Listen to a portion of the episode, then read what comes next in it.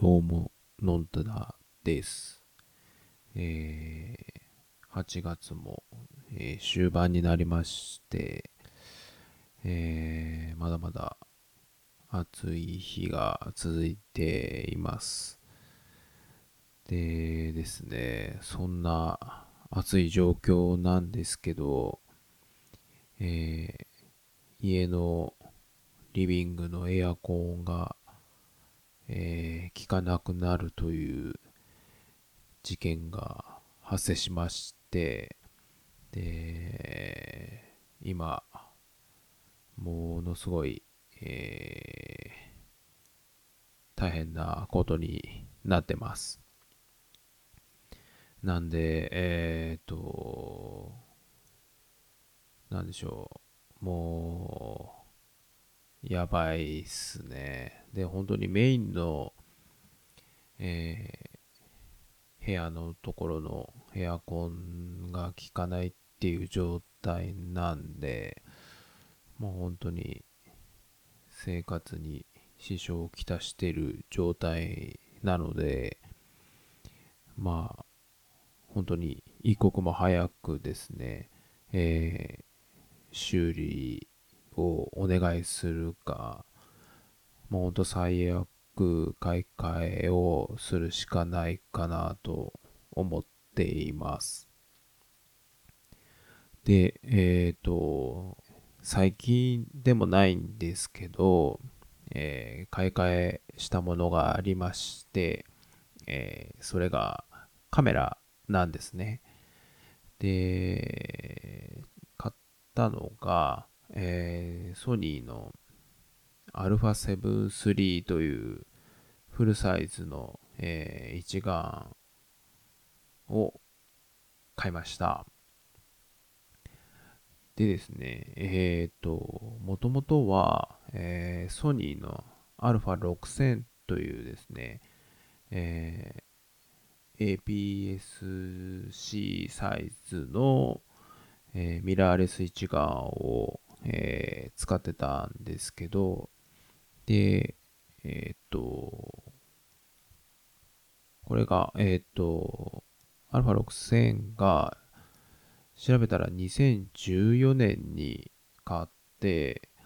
そっからずっと使ってたんで、だいたい 6, 6年ぐらい使ってたんですよね。で、もともとその前はキヤノンの一眼を使ってたんですけど、えっ、ー、と、やっぱソニーの、えー、一眼が、まあその当時から、えー、ものすごくオートフォーカスが速いっていうのが売りで、で、実際ですね、まあ、えー、まあ主に被写体となるのが、まあ、ごくごく普通なんですけど、まあ、家族で、えー、まあ、どっかで例えば出かけたり、旅行に行ったりとかするときに撮ったり、あとはやっぱり子供がメインで、えー、まあ、日常を撮ったり、えまあその当時で言うと、えー、幼稚園のイベントとかですね、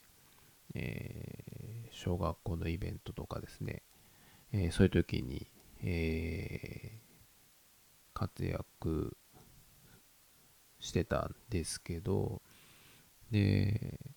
もともとそのキャノンのやつを使ってたんですけど、えっ、と、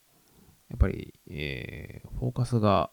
えー、なかなか合わなくて、で、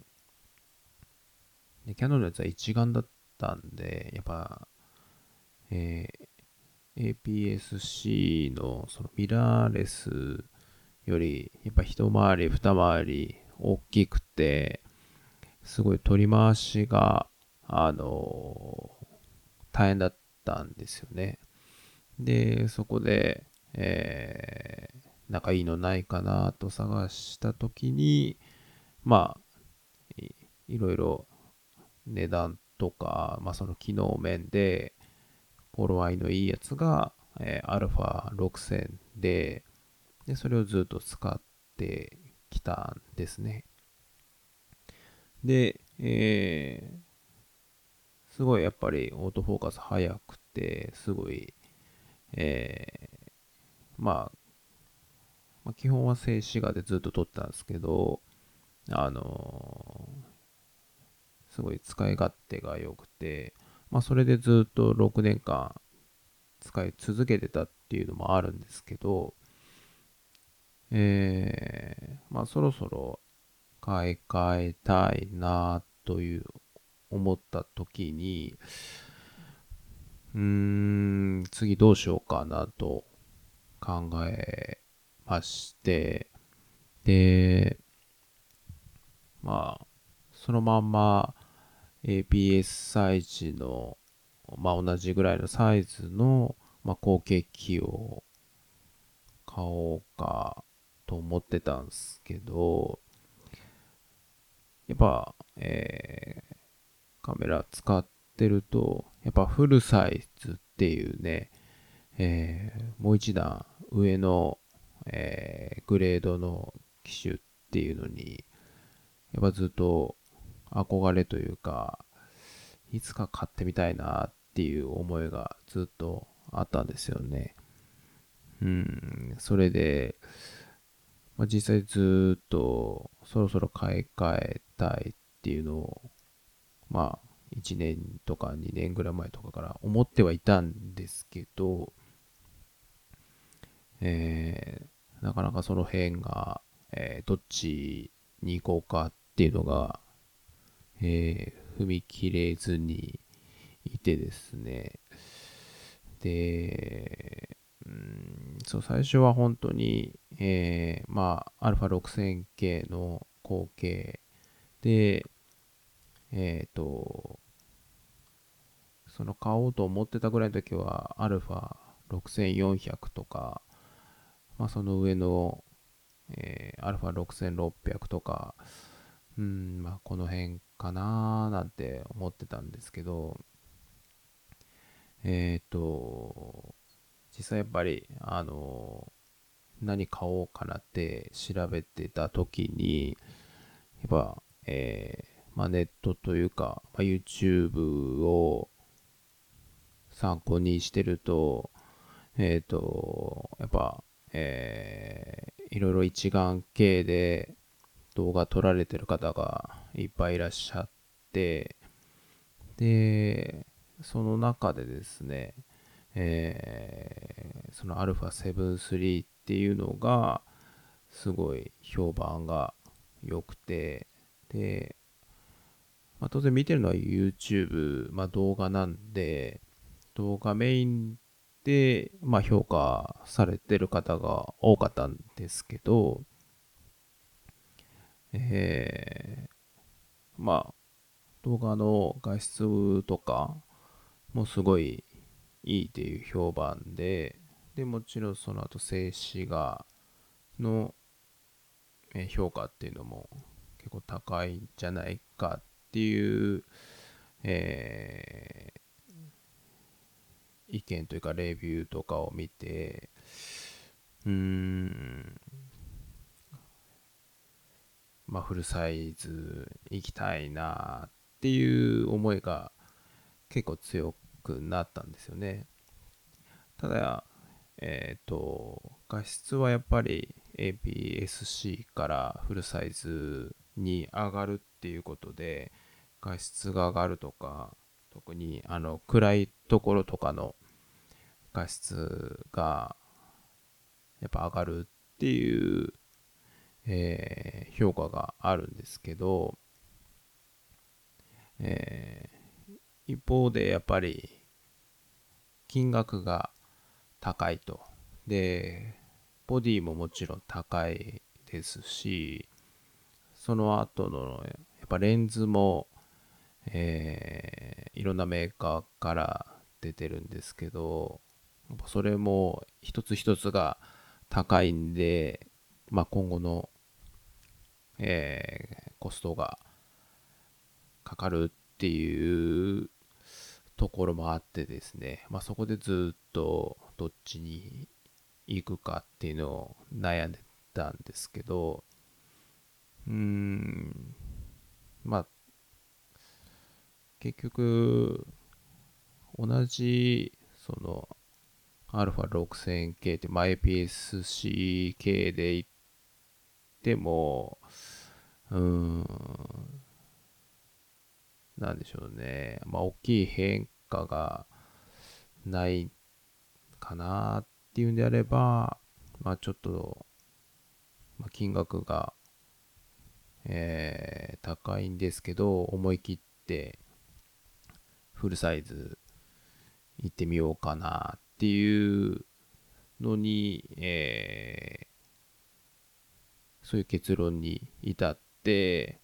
まあ本当、えー、清水の舞台から飛び降りる感じっていうんですかね、いわゆる。っていうので、えっ、ー、と、α7-3 を、えー、買いました。で、えー、まあ実際買ったのは、えっ、ー、と、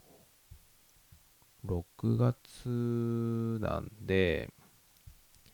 えー、結構もう時間は経ってるんですが、えっ、ー、と、で、またですね、あの、まあこういう今の状況なので、なかなか出かけるとか、えー、まあ家族で、例えば旅行に行くとか、えー、ですね、えー、っと、あとまあ、えー、子供の学校のイベントとかも、えー、延期になったりとかして、あの、外に持ち出して実際に撮るっていう、えー、機会が、えー、買ってからなかったんですが、えっ、ー、と、まあ、先日、えっ、と、まあ、子供の誕生日があって、まあ、ようやく、えー、イベントらしい、えー、写真を撮ったんですけど、うーん、まあ自分全然カメラ好きではあるんですけど、あの、そういう技術的なところとかは全然詳しくないので、本当に自分の感覚的なところになってちゃうんですけど、あの、えー、すごい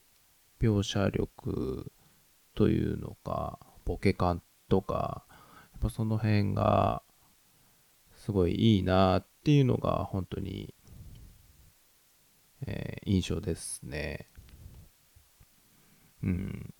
で、まあ、実際その α7-3 っていうのは、もう2年前かな。2018年の3月に発売された機種なんですけど、で、自分が買った、えー、2020年の6月時点では、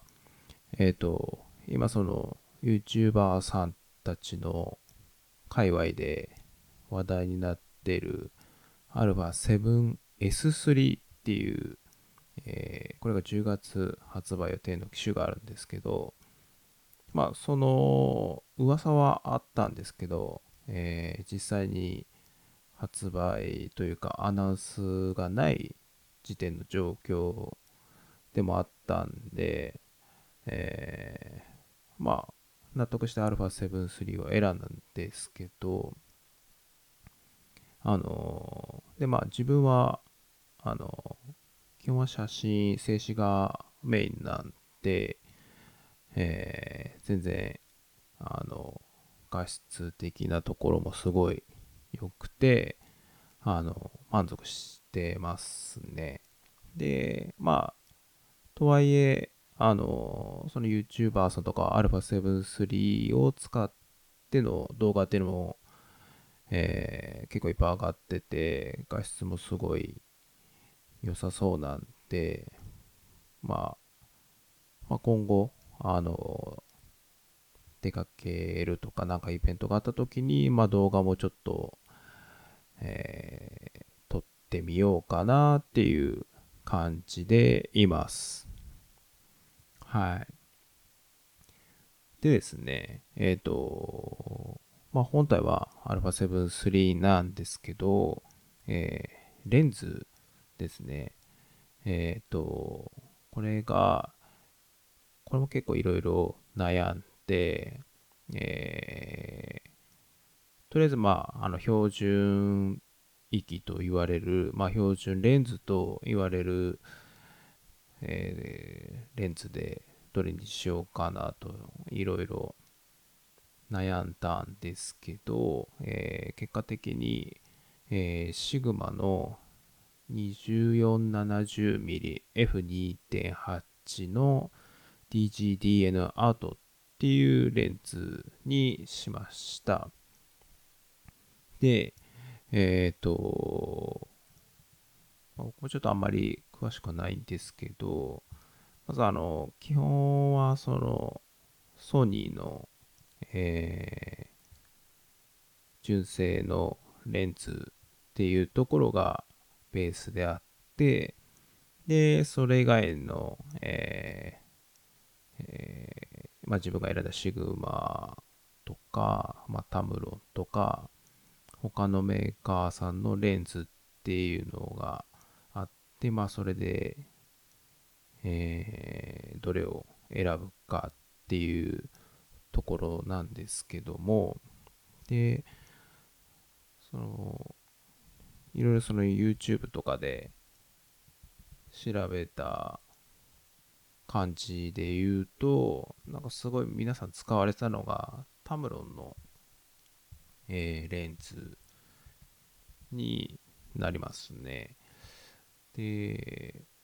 すごい評判が良くて、えっ、ー、と、タムロンの 2875mm の F2.8 Ti3RXD っていうやつかな。っていうのが結構、あの、使い勝手とか、まあもちろん画質も良くて、で、何よりやっぱ軽いっていうところも、えー、あるみたいで、結構それをあの使ってる方がすごいいらっしゃったんですよね。で、まあそれもいいのかなっていうのと、まあもともとその α6000 を使ってた時に、あの、シグマのレンズを使ってたんで、まあそれ相当のレンズをシグマでも探したら先ほどの2470のレンズっていうのがあって、まあどっちがいいのかなと。で、値段的にはタムロの方が安くて、すごいコストパフォーマンスがいいんですけど、まあ自分がずっとシグマ使ってたからっていうのもあるし、まあ、えっ、ー、と、タムロンを使ってる人が多いっていうところの、えー、まあちょっと天の弱的なとこになっちゃうかもしれないんですけど、であれば、あんまり、えー、まあ、自分が見た限りの中ではあんまり使ってない、まあ、ちょっとシグマをチョイスしてみようかなっていう感じで選んだんですよね。で、えー、っと、まあもちろんそのシグマのレンズのレビューとかもいろいろ見て、で、画質はすごい、シグマもシグマですごい良いっていう、えー、評価だったんですけど、えー、ただ、そのタムロンに比べると、あのレンズそのものが重いらしくて、でそれをフルサイズの、えー、ボディと組み合わせると、ものすごい重くなるんで、あの取り回しが悪いよっていうレビューが結構多かったですね。で、まあ、実際はそのお店とかに行って、あの、比較できればいいんですけど、まあ、こういう状況なので、あの、お店に行って比較することもできず、まあ、本当にその、えー、調べるというかネットの評判っていうそこだけで、まあ、結果決めてはしまったんですけど、まあでも結果的に、えっ、ー、と、すごい、えー、良くて、まあ、先ほどの、えー、子供の誕生日だったりとか、まあ、あと、試し撮り的に、えー、家の庭にある、まあ、花とか、まあ、そういうのを試して撮ってみたりとかして、まあ、少なくともというか、まあ、当然なのかもしれないですけど、まあ、アルファ6000よりは全然違う感じがあって、うん、まあ、とりあえずその、やっぱフルサイズにしてよかったなっていうのが、今のところの印象というか感想ですね。なので、まあ、えー、まあ、まだまだ全然使い始めて間もないので、まあ、これからいろんなものを撮ってみて、で、まあ、動画っていうところにもチャレンジしてみて、えー、いろいろ、ま、幅が広がればいいかなと思っています。はい。ではでは。